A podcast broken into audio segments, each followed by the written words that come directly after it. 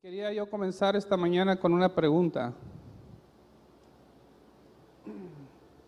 ¿Alguien de aquí tiene alguna necesidad? Si puede nada más para yo saber que si es o no, o estoy. Creo que el 95% o el 100%, todos tenemos una necesidad esta mañana. Unos tenemos una necesidad más o menos pasable. Otros tenemos una necesidad con una urgencia. Unos queremos en nuestra necesidad que suceda de una forma. Otros queremos que suceda de otra forma. Cada quien tenemos una percepción de lo que necesitamos en nuestra petición y en nuestra necesidad.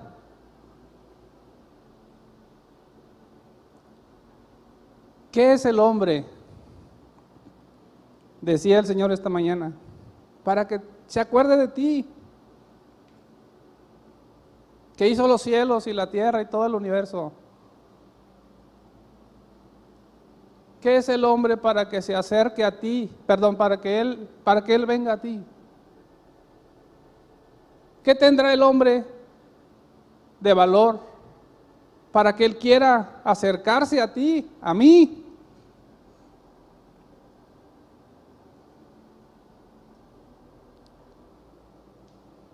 Platicando con el Señor.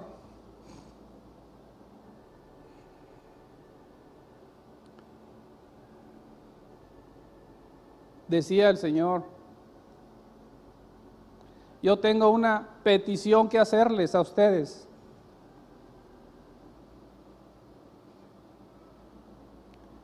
Siendo el hombre nada, porque a veces decimos no soy nada, y eso quiere decir que somos algo. Pero siendo nada, el hombre, que el Señor venga y te diga, tengo una petición que hacerte. Me urge, tengo una necesidad. Imaginen al Señor haciéndote una petición a ti y a mí.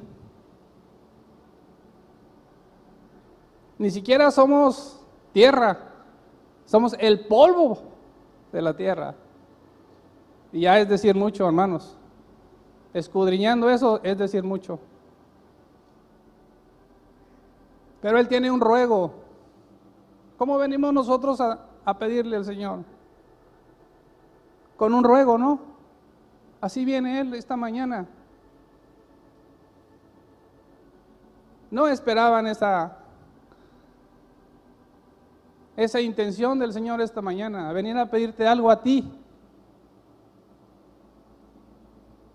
Tú que no eres nada, o que eres nada, y yo que soy nada. ¿Qué tan importante no será esa petición que el Señor quiere hacernos a nosotros? Que depende de tu vida y depende de mi vida de eso.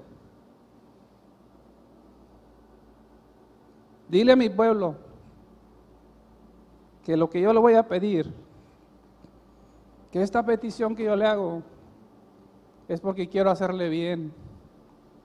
Porque yo sé lo que va a pasar mañana en su vida, qué circunstancias van a... Él tiene el control y las cosas, todo. Yo sé lo que vas a pasar mañana. Es más, esta tarde y necesito que contestes mi petición. Todos sabemos que el epicentro del ser humano descansa en el corazón. Todo lo que tú quieres hacer, todos tus anhelos, todas tus intenciones, todas tus palabras que tú dices, todo lo que tú eres, tu personalidad, tu conducta, tus sentimientos, tus anhelos, tus propósitos, tus intenciones escondidas o sacadas a la superficie. Todo eso está en un corazón. El asiento de todo eso que estoy diciendo es el corazón. nuestro corazón. Y no estoy hablando del órgano, del músculo que se mueve involuntariamente, hasta que el Señor diga.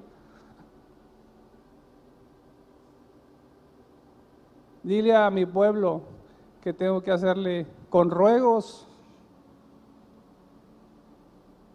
Para mí es más necesario, es una necesidad para mí esta petición. Quiero que vayamos a Proverbios 23. Precisamente esto que les comparto se llama una petición, así se llama el título de esta prédica. Proverbios 23.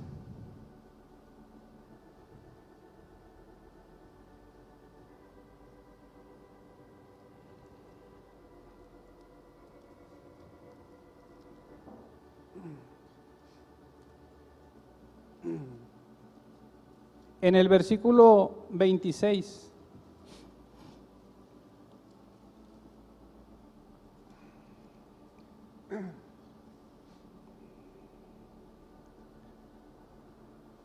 Dice, dame, hijo mío, tu corazón. Miren tus ojos por mis caminos. Esa es la petición para ustedes, para mí, de parte del Señor. Dame, hijo mío, tu corazón.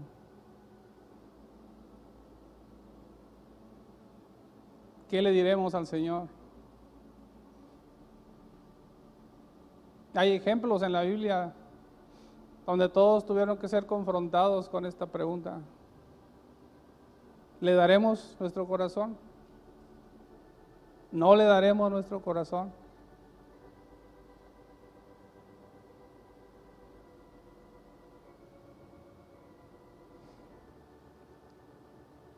Todos sabemos que nuestro corazón, sin excepción, pequeños, medianos, grandes, ancianos, con 10 años de conocer al Señor, de, 100, de perdón, de 10, de 20, no importa, el corazón sigue siendo el mismo. Mi corazón no es diferente al de usted.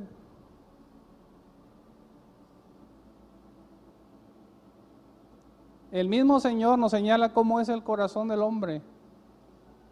Todos lo sabemos. ¿Usted podría confiar en alguien que lo engaña constantemente?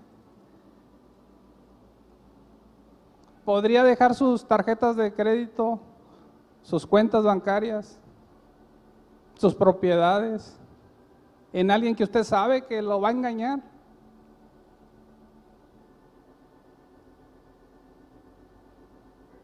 ¿Que lo va a defraudar? ¿Depositaría usted toda su confianza en alguien que es engañoso y perverso?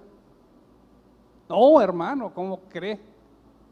Si yo tengo dos dedos aquí mínimo de capacidad, no lo haría. Jeremías dice que el corazón del hombre es engañoso y perverso. ¿Y saben dónde está? Aquí adentro. Por eso al Señor le urge,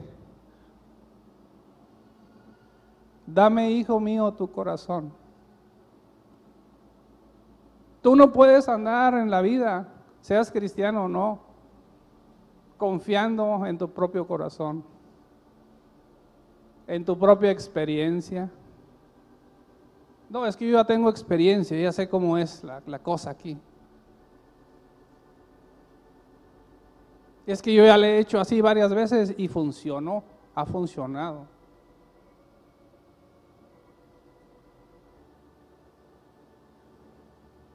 Imaginen al Señor aquí rogándonos,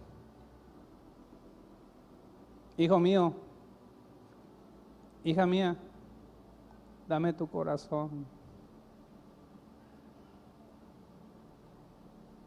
¿Cuál sería la intención del Señor al pedirnos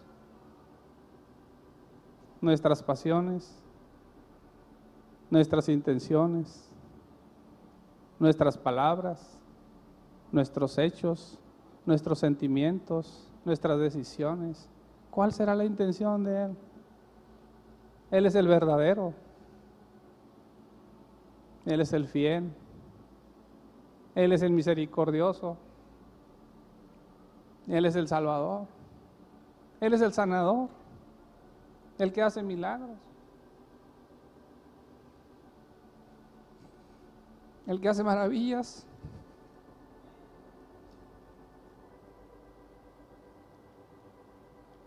Él no es engañoso. Imaginen al Señor pidiéndonos, por favor, por tu propio bien, porque yo sé lo que vas a pasar adelante. No quiero que tengas tantos dolores de cabeza innecesarios.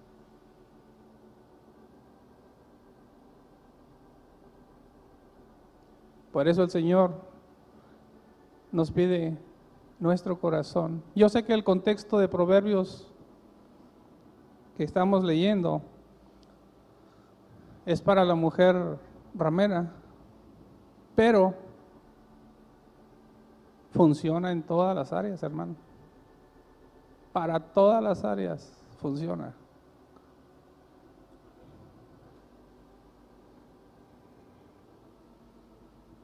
La única forma, hermanos, de no ser engañado por uno mismo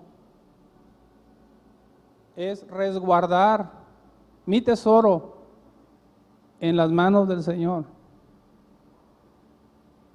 Porque donde está ahí tu corazón, tu tesoro, ahí está tu corazón.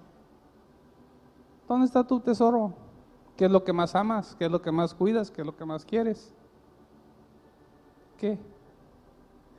A lo mejor es mi familia, es lo que yo más quiero.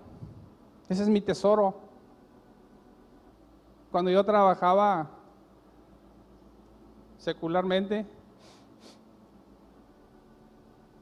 venían los padres de familia a reclamarme por la conducta del hijo. Nunca aceptaban, normalmente no aceptaban la conducta de su hijo. No, pero es que no es así, usted lo que está diciendo está mintiendo. Mi hijo me dijo que esto y esto y esto. Ah, ok. Y esos padres de familia estaban dispuestos a dar su vida por su hijo. Y ellos mismos lo dicen los padres. Inclusive yo creo que aquí hay gente que dice, yo estoy dispuesto a dar mi vida por mi hijo o mi hija.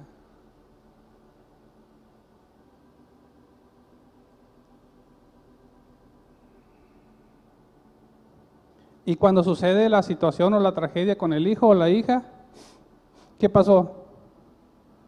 Pues es que no tuve tiempo, lo descuidé, lo esto, lo, o no quedabas la vida por tu hijo.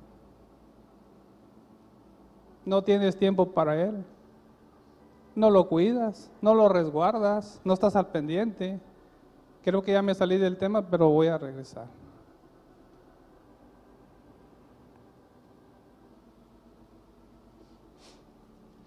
Esta decisión que tenemos que hacer, hermanos, esta mañana es tan importante que tiene que ver con su vida eterna, con mi vida eterna, o su muerte eterna, la separación del hombre con Dios eternamente.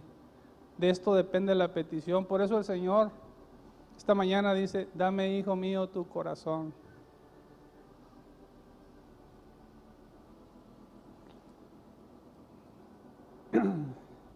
Dios sabe lo que tú enfrentarás cada día. Sabe que no podrás tú solo ante las olas de toda la maldad que se vienen y que ya están encima, toda la basura que tenemos, sino en la puerta de la casa, saliendo ahí está la, la maldad, la perversión.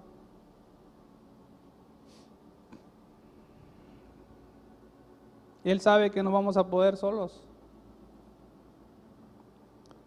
Por eso pide nuestro corazón. Hay un concepto que se llama prognosis, que es el conocimiento que tiene el Señor de todas las cosas, de todas las personas, de todas las circunstancias. Aunque las personas todavía no nazcan, Él ya sabe. Otros le llaman presencia de Dios, omnisciencia del Señor.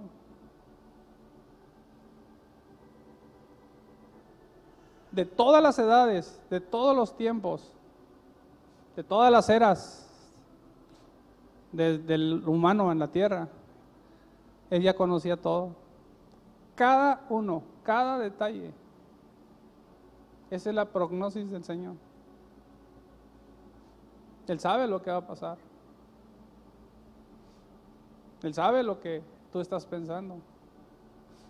Por eso escudriña, porque nosotros medio lo escondemos, pero Él lo escudriña, se toma el tiempo. Por eso te dice esta mañana, dame tu corazón, dame tu corazón. No, no, no le batalles más. No le saques la vuelta. No vamos a estar como el boxeador ese que está en la esquina, ahí, paz, paz, paz, golpe golpe. No hay necesidad. Tira la toalla nomás.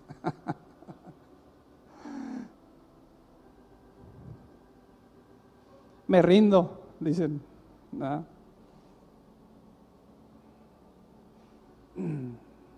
Él conoce todas las personas y las circunstancias antes de que existan. Conoce todos los eventos por adelantado es algo que está fuera de la comprensión humana. Romanos en el capítulo 11, en el versículo 2,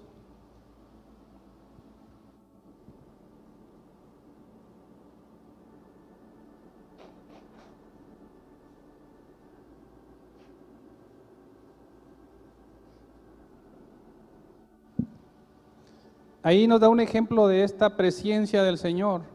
Dice Romanos 11.2, no voy a leer una, una partecita, dice que Él no ha desechado, no ha desechado Dios a su pueblo, al cual desde antes conoció. Desde antes, de que antes de que fuera pueblo, antes de que existiera, antes de que alguien se le hubiera ocurrido, antes de que el pueblo se formara, se integrara, antes de que la primera familia se formara, tuvieran hijos, tuvieran los estos, las descendencias y antes de que se hiciera todo, ¿Qué dice? Desde antes lo conoció a su pueblo. Esa es la presencia del Señor. Él preparó un camino desde Génesis 1.1, desde antes de la fundación del mundo. Él ya había preparado un camino para que tú y para que yo le entregáramos nuestro corazón. Todavía ni existíamos ni en la más remota idea.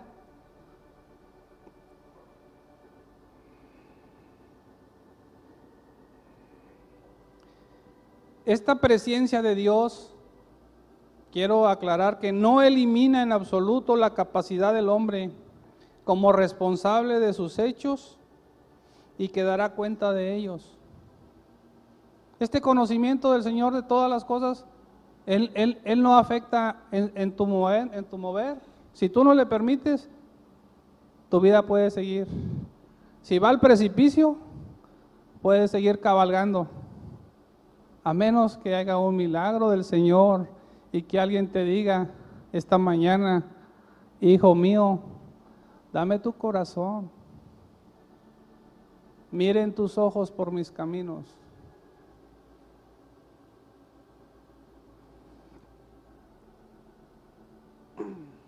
¿Creen ustedes que podremos elegir nosotros voluntariamente en nuestra vida todos los días basados en nuestro corazón? ¿Sí? Hay alguien que diga, sí, yo puedo elegir diariamente todo.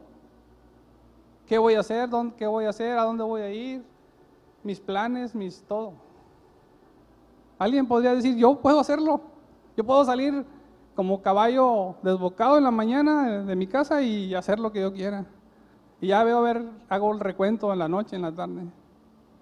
Sería muy aventurado, ¿no, hermanos?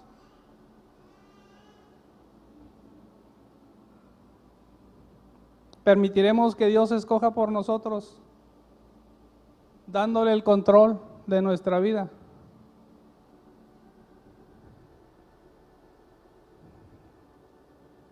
Miren, quiero ver a alguien, a alguien que está en Hechos, en el capítulo 26. Mateo, Marcos, Lucas, Juan.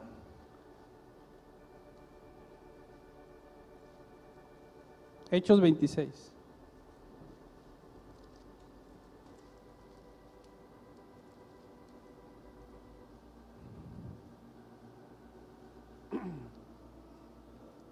Hechos 26 en el 27 dice así. Después de que Pablo estuvo dando su relato de su conversión al rey Agripa, a Berenice y a otras personas importantes que estaban ahí, Pablo les empieza a predicar y a decirles cómo el Señor lo, sacó, lo rescató, y le empiezan a decir, eres un loco. ¿Cómo puedes estar diciendo eso? Y entonces se, se voltea Pablo y ve al rey Agripa y le dice, ¿crees en el 27? ¿Crees, oh rey Agripa, a los profetas? Yo sé que tú crees, yo lo sé. Yo sé que tú has escuchado. Alguien te ha compartido. Berenice, su esposa, venía de descendientes judíos. Probablemente por ahí venía la, el conocimiento de que Agripa había escuchado algo, había oído algo. Y estaba con la... El corazón estaba así, tú, tú, tú, tú. ¿Qué, está, ¿Qué, me está pasando? Porque esa palabra que me están diciendo está... Uh, uh, uh. El Señor, es el Señor el que está trabajando en el corazón del rey Agripa. Y está... Y dice Pablo, yo sé que tú crees. Yo lo sé. Alguien te compartió algo.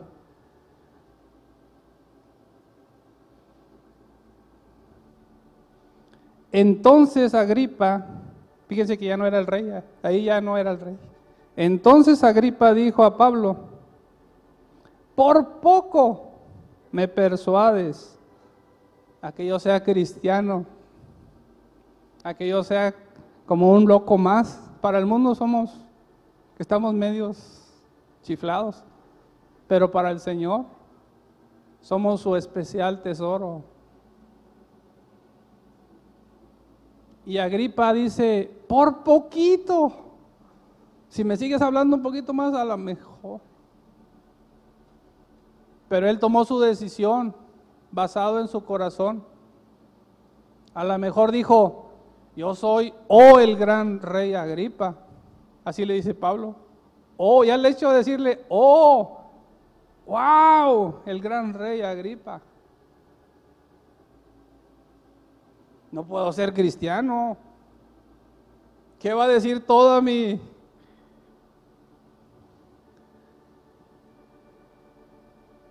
¿Qué va a decir mi familia? ¿Qué va a decir mis siervos?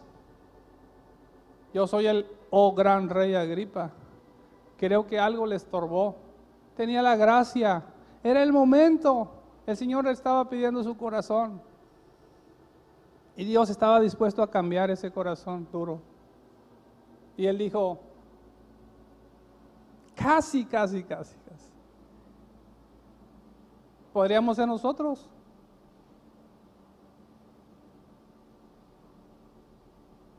Oh, el gran Julio César, emperador de Roma. por poco me persuades. Él dijo, no, hoy no, hoy no entrego mi corazón, Agripa. Cuando el Señor estaba en la cruz, le pusieron dos malhechores. Y uno, queriendo tener ganancia para él, dijo, oye, pues si tú eres el Hijo de Dios, pues bájate, y bájanos. Y el otro decidió de otra forma, ¿verdad? El otro malhechor, le dicen el malhechor bueno. Él dijo, hoy estarás conmigo. El malhechor bueno le dijo al otro, cállate, Nosotros estamos aquí porque estamos pagando nuestros crímenes. Pero Él que es justo, que no hizo nada, que llevó tus pecados y los míos. Él está ahí por mí y por ti. Y el Señor volteó con el malhechor y le dice, hoy estarás conmigo. Uno decidió con su corazón, otro le entregó su corazón. Y encontramos en la Biblia ejemplos de hombres como usted y como yo, mujeres que entregaron su vida al Señor y otros que lo rechazaron por la ambición, por el dinero, por los intereses, por las intenciones.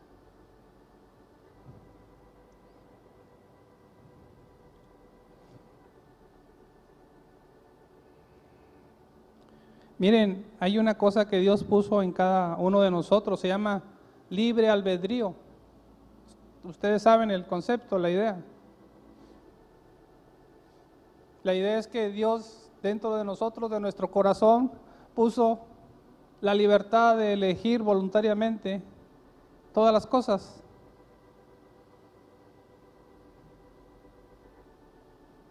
De hecho, todos los pueblos en sus constituciones la esencia es esa. Que unos democracia, que otros monarquía, monarquía absoluta, que reyes, que ministros, que azares, etcétera. Todos eligieron voluntariamente. Usted fue a votar voluntariamente.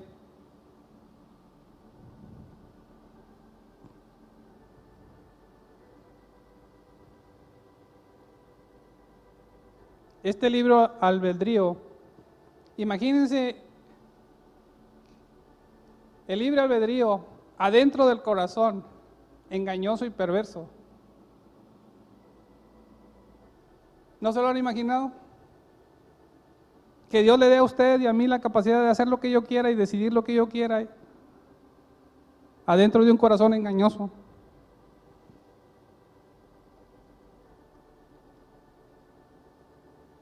Creo que eso se llama bomba de tiempo. No es que yo soy libre de decidir y hacer y aquí y acá y así y así.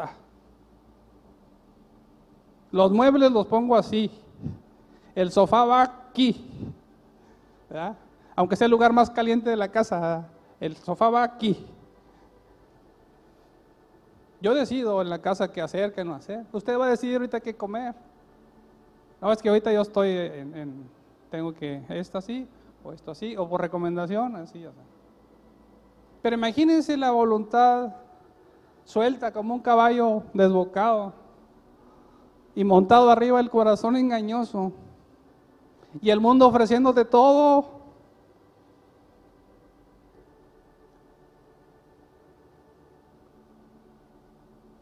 Teniendo la facilidad de agarrar lo que yo quiera y, galopando alegremente en mi corazón haciendo y deshaciendo, brincando bardas y imagínense el caballo. Una vez yo me subí un caballo que se me desbocó. Hermanos, no se lo deseo a nadie. Acabé colgado del cuello del caballo hasta que se paró. Gracias a Dios yo no me caí, pero sí sé la sensación, el terror. Imagínense, usted decidiendo y yo decidiendo así ven la urgencia por la cual el Señor dijo, dile a mi pueblo, dame, hijo mío, tu corazón.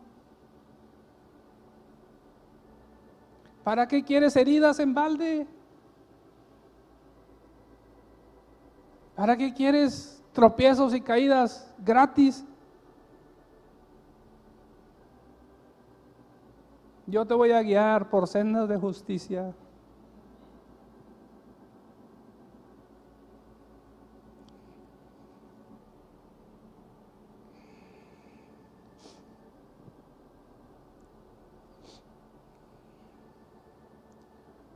quiero hacer aquí un paréntesis para dejar bien en claro que la presencia, no presencia, presencia de Dios no tiene nada que ver con la predestinación. Hay gente que erróneamente cree bajo este concepto que Dios ya sabe que ya sabe quién va a ser salvo y quién no. Entonces, si yo voy a ser salvo, aunque yo no lo sepa, si yo ya soy salvo, eso dice la predestinación, haga lo que haga, ande en mi corazón engañoso, galopando por todos lados, haga lo que yo haga. Si yo ya soy salvo, ya voy a ser salvo al final. Y si no, si yo no, yo no estoy destinado a ser salvo, también haga lo que haga, no, no me va a permitir entrar. Eso es un error. Y no tiene nada que ver con la presencia del Señor. Él sabe todas las cosas. Pero ¿por qué crees que te está pidiendo tu corazón? Voluntariamente. Si Él quisiera, nos forzaría.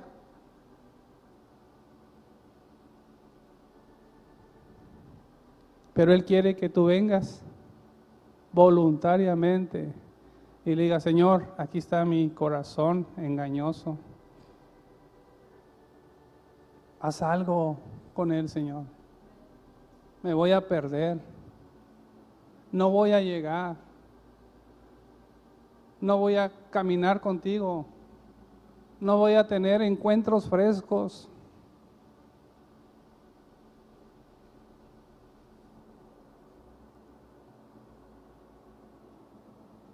no te puedo, no te voy a conocer. No voy a saber de tu amor.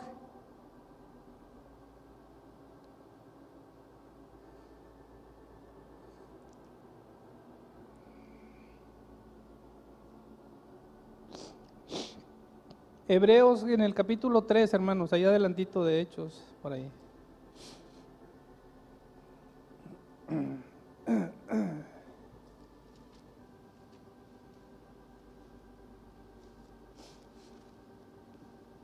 En el versículo, en el capítulo 3, en el versículo 12 dice, mirad hermanos, que no haya en ninguno de vosotros un corazón malo de incredulidad para apartarse del Dios vivo. Antes, antes que suceda eso, exhortaos los unos a los otros cada día entre tanto que se dice, hoy, hoy es el tiempo, hoy es la petición que el Señor te hace a ti y a mí, hoy, hoy, ahorita en este momento, para que ninguno de vosotros se endurezca por el engaño del pecado. No siendo suficiente el corazón engañoso, tenemos el engaño del pecado. Y tenemos el engaño de doctrinas y tenemos el engaño de falsos y etcétera. No suficiente con el engaño de nuestro corazón. Una de las advertencias en el tiempo del fin del Señor siempre fue, mirad que nadie os engañe. Mirad que nadie os engañe.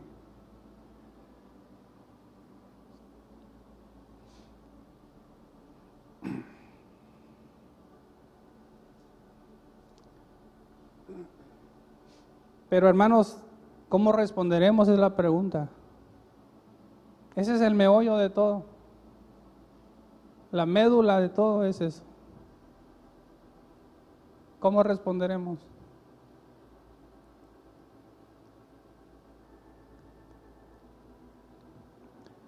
Proverbios 4,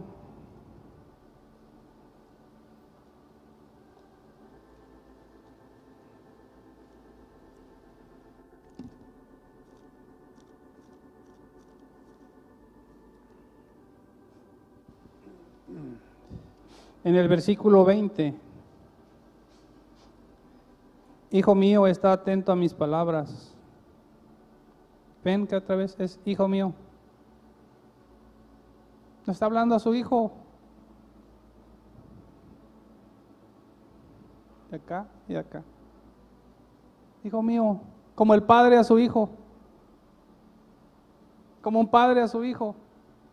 Con todo su amor, con toda su ternura, con todo su cuidado, escogiendo las palabras, tratando de no lastimarte, de no herirte, de decirte las palabras lo más tierno que puede.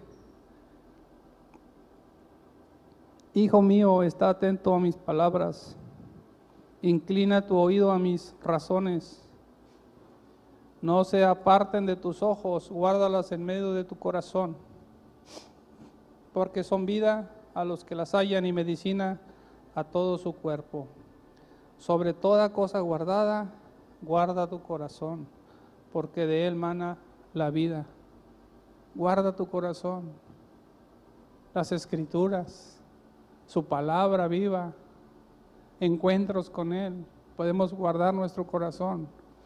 Cada día decidiendo, Señor, voy a empezar este día, pero quiero entregar mi corazón engañoso a ti, para que tú hagas una obra diferente, para que tú hagas algo en mí.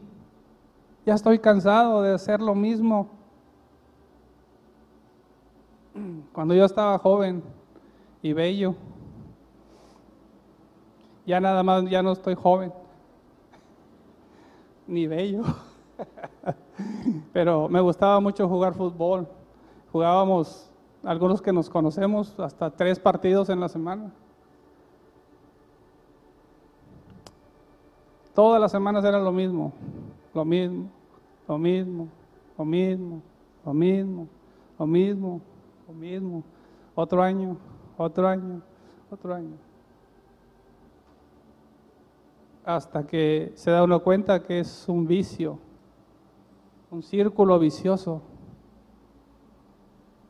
y te das cuenta y dices, en vano, muchas cosas se hicieron en vano. Por la vanidad, por lo que ustedes quieran.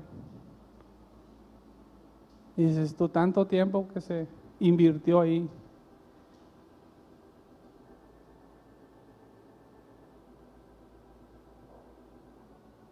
Salmo en el 139, no, lo vayan, no vayan ahí, nada más voy a, a platicarlo. Hay unas palabras, unos verbos activos. Examíname. Este hombre sabía de lo que estaba hablando.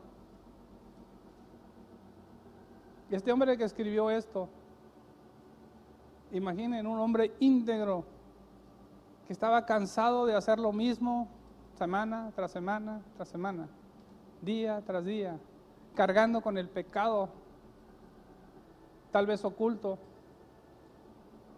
o tal vez que ni él sabía. Examíname, Señor.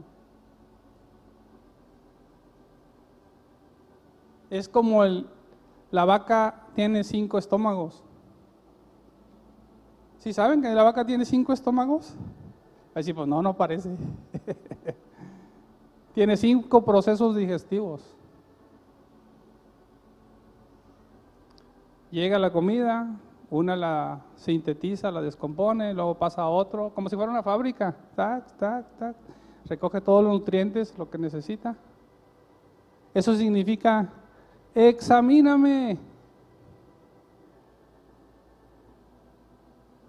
Con lupa. Señor, examina mi corazón. Ve si hay en mí algo, si hay maldad, si hay pecado, si hay camino de iniquidad.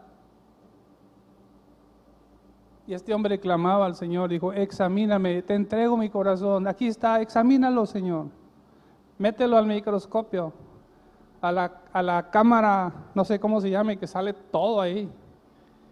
Examínalo.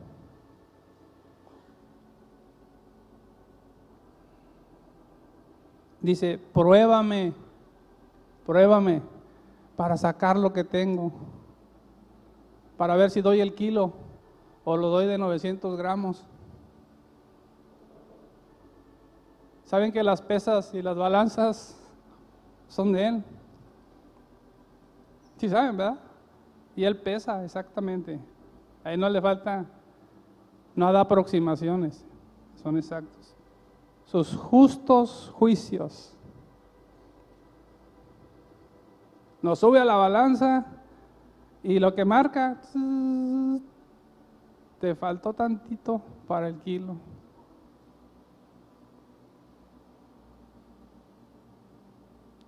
Y lo dice, guíame Señor por tus caminos, pruébame, pero guíame por tus caminos, dime por dónde debo de andar.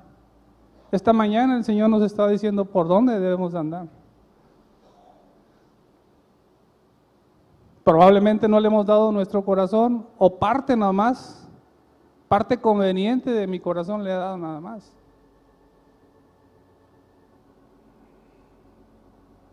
Pero que no toque mi apellido porque yo soy de abolengo. Disculpen el atrevimiento de lo que les comento. Pues es que yo soy de los, no, hermano, yo vengo de los españoles. ¿Qué le pasa? Yo soy de los cortés, de los conquistadores, hermano. no sé por qué no hemos conquistado nada.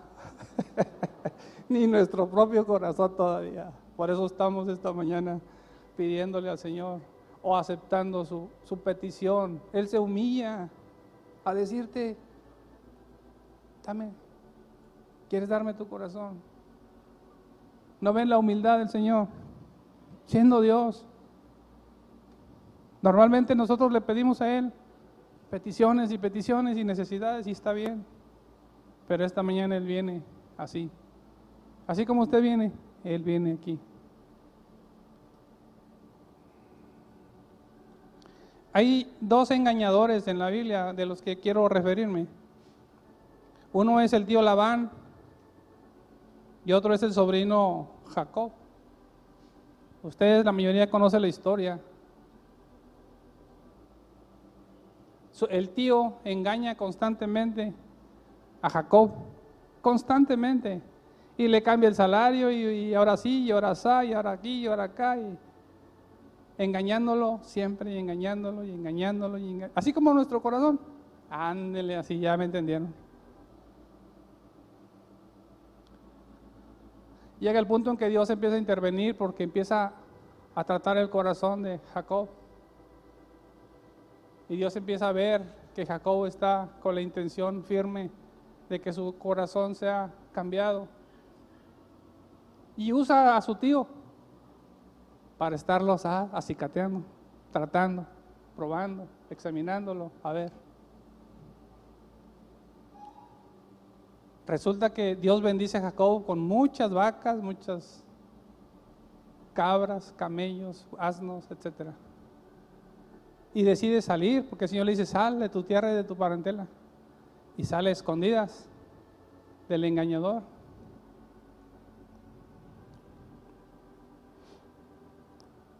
Y Jacob saliendo, huyendo a su tierra y a su parentela, en su, en su mente, en su corazón, él dice, me acuerdo de que mi hermano se consuela con la idea de matarme. Tengo que tener cuidado. Máxime que su hermano Esaú traía 400 hombres que andaban rondando, imaginen. Y Jacob esperando, buscando la manera de evitar. Cuando encuentre mi hermano, yo con mi familia, con mis hijos, y aquí vamos en medio del camino y solo, sin amparo y sin nada. Y mi hermano con 400 soldados armados hasta los dientes. ¿Qué va a pasar cuando me encuentre?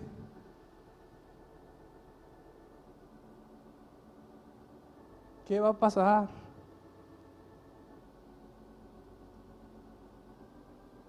Y andando en esa situación, una noche muy oscura.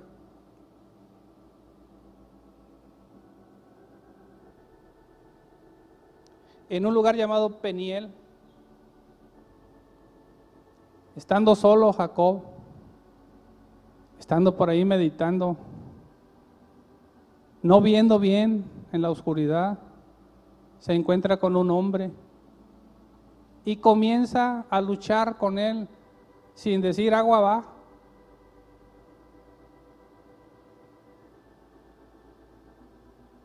No hubo una entrevista previa, no hubo un comentario. Ahí en Génesis 32, a ver, déjenme ver. Sí, Génesis 32. Ahí está la historia.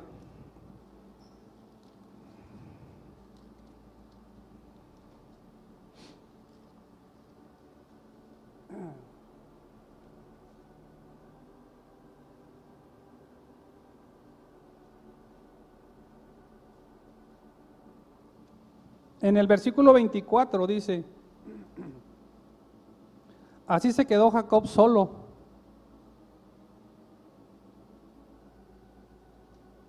Y luchó con él un varón, un hombre, hasta que amanecía. No hubo un previo. Ah, pues ¿qué traes tú? ¿Qué qué? Todo, que aquí, que acá. Apenas vio la sombra, el bulto y se empezaron a agarrar. Imagínense, bueno, yo platicaba, comentábamos, comentábamos uno de mis hijos y yo esta escena, esta, este pasaje, y lo estábamos desmenuzando un poquito, platicando cómo sería, cómo... Y uno de mis hijos me dice, mira, a, a lo mejor pasó así quiero compartirlo, pero quiero decirles que ese fue un comentario. Imagínense a, Jacob con la idea de que va a venir Esaú a matarme. ¿Cuál sería la mejor, el mejor tiempo para matarme? ¿Solo? ¿En una noche oscura? Que ni cuenta se va a dar, ni qué pasó. Entonces Jacob ve a un hombre ahí y, se agarran, se trenzan, lucha cuerpo a cuerpo. Probablemente Jacob pensaba que era Esaú, que venía a matarlo. Y lo agarra y lo esto y le quita el brazo y le pone y lo No dice todavía quién era. Que un varón, dice.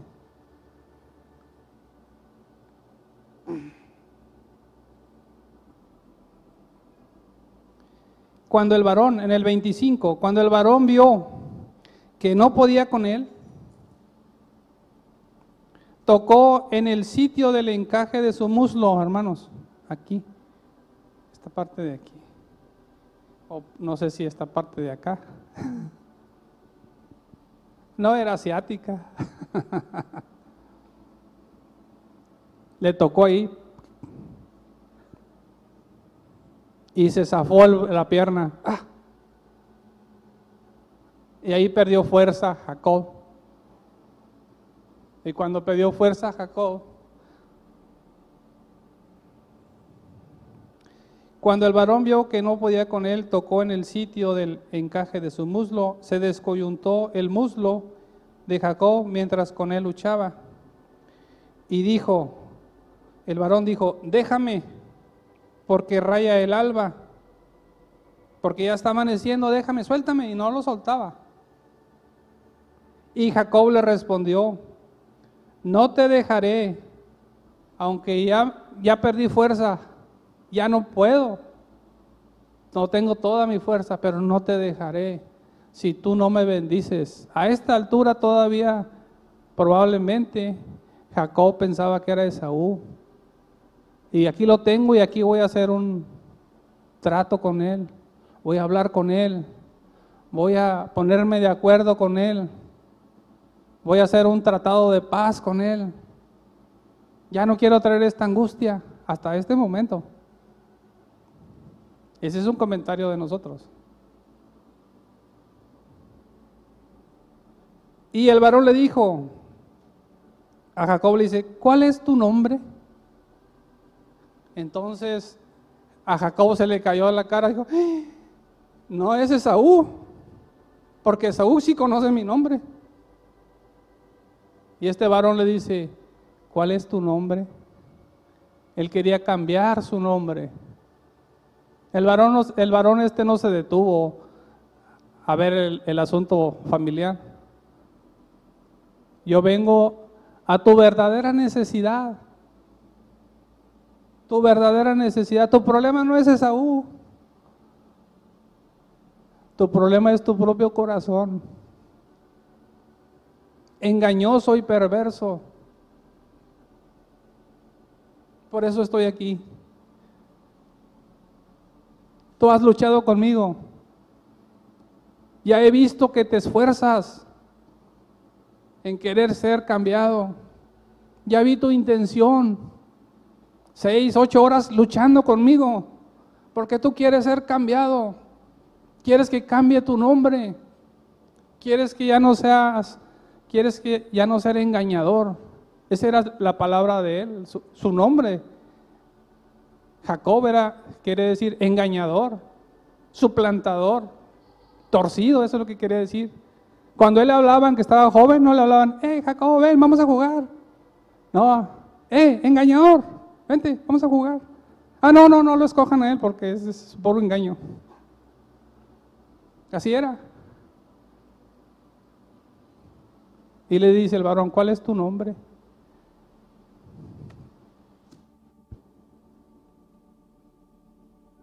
Aquí llega el, el meollo, hermanos. Mi nombre es engañador.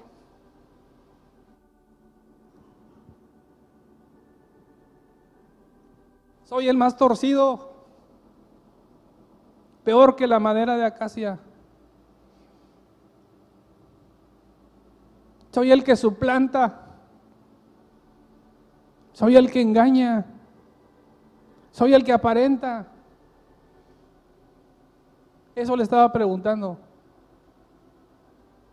Ese soy yo, le dijo. Ese soy yo. Y vean el, respuesta. Y el varón le dijo, no se dirá más tu nombre engañador. No se dirá más tu nombre suplantador. Ya no serás el torcido. Ya no serás el que aparenta. Le dijo a, a Jacob. ¿Por qué has luchado? Has luchado, has persistido, has buscado, has entregado tu corazón, has buscado. Has luchado con los hombres y has vencido, con Dios y con los hombres. Entonces Jacob le pregunta, ahora dime cuál es tu nombre. Y el varón le dijo, ¿por qué me preguntas por mi nombre? Pero sabemos quién era.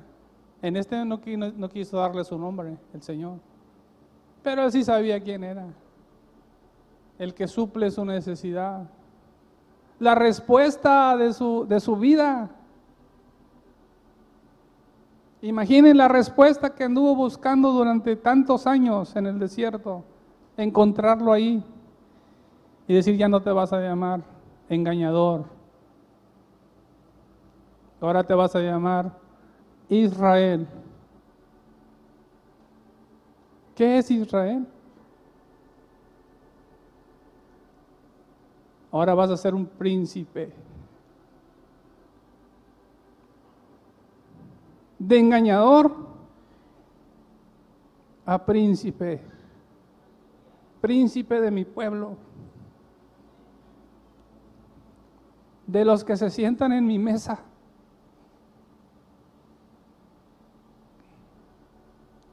A disfrutar mi presencia.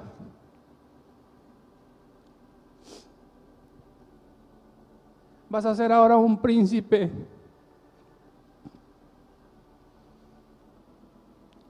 A los que yo les voy a compartir mis secretos. Imaginen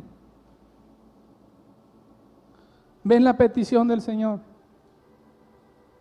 Dame, hijo mío, tu corazón. Te puedo convertir de un engañador a un príncipe de mi pueblo. Alguien que esté todos los días en mi presencia, teniendo comunión conmigo, encontrándote en el camino, en el camión, en la casa, en el mandado, en la calle, en la iglesia, ahí sentado en tu porche, haciendo algo, todo voy a estar contigo, porque eres un príncipe ahora. Si tú me das tu corazón, Él promete hacernos príncipes de su pueblo. Hermanos, ser coherederos con Cristo, Él lo promete. Yo no he conocido un trato con tantas ventajas para nosotros como los tratos que hace el Señor con nosotros. No te pide el 46% de interés. No, nada. Si tú voluntariamente me entregas tu corazón, yo prometo estar contigo todos los días hasta el fin del mundo y pastorearte aún más allá de la muerte, capitanearte. Pero ¿qué responderemos, hermanos?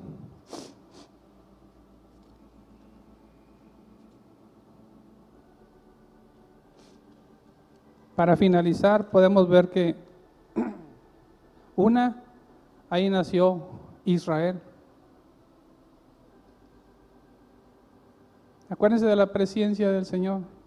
Ahí de ahí nació el nombre de Israel, la nación. Que hasta el día de hoy, en nuestras oraciones hacia ellos, somos bendecidos nosotros. Hasta el día de hoy.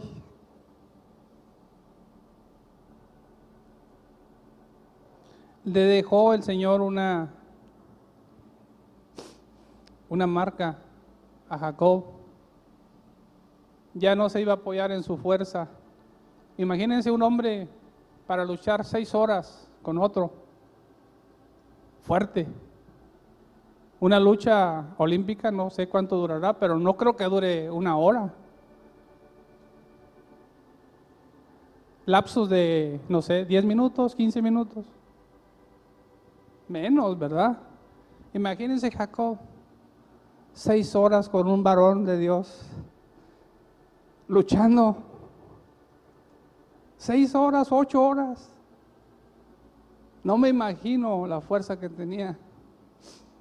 Pienso que cuando pasaba por el medio de su familia, toda la gente se hacía a un ladito, porque ahí viene Jacob.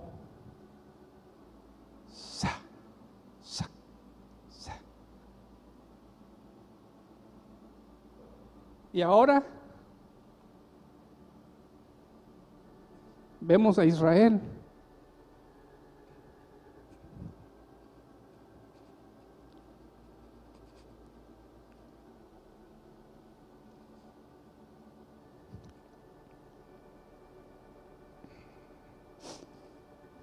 Un hombre cambiado completamente,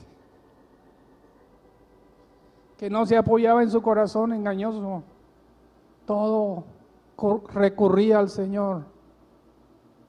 Eso es lo que el Señor quiere, tener encuentros con nosotros. Y nos va a cambiar hasta la manera de caminar.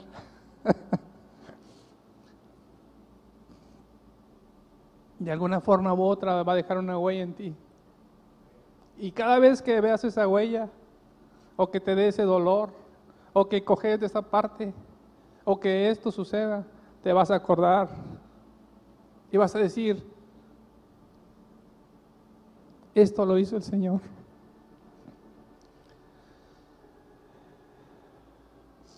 Él es mi apoyo. Puedo caminar firmemente porque Él es mi apoyo. Ya no nos vamos a apoyar en nuestra propia prudencia, hermanos, ni en nuestra propia fuerza. Pero ¿qué vamos a decidir?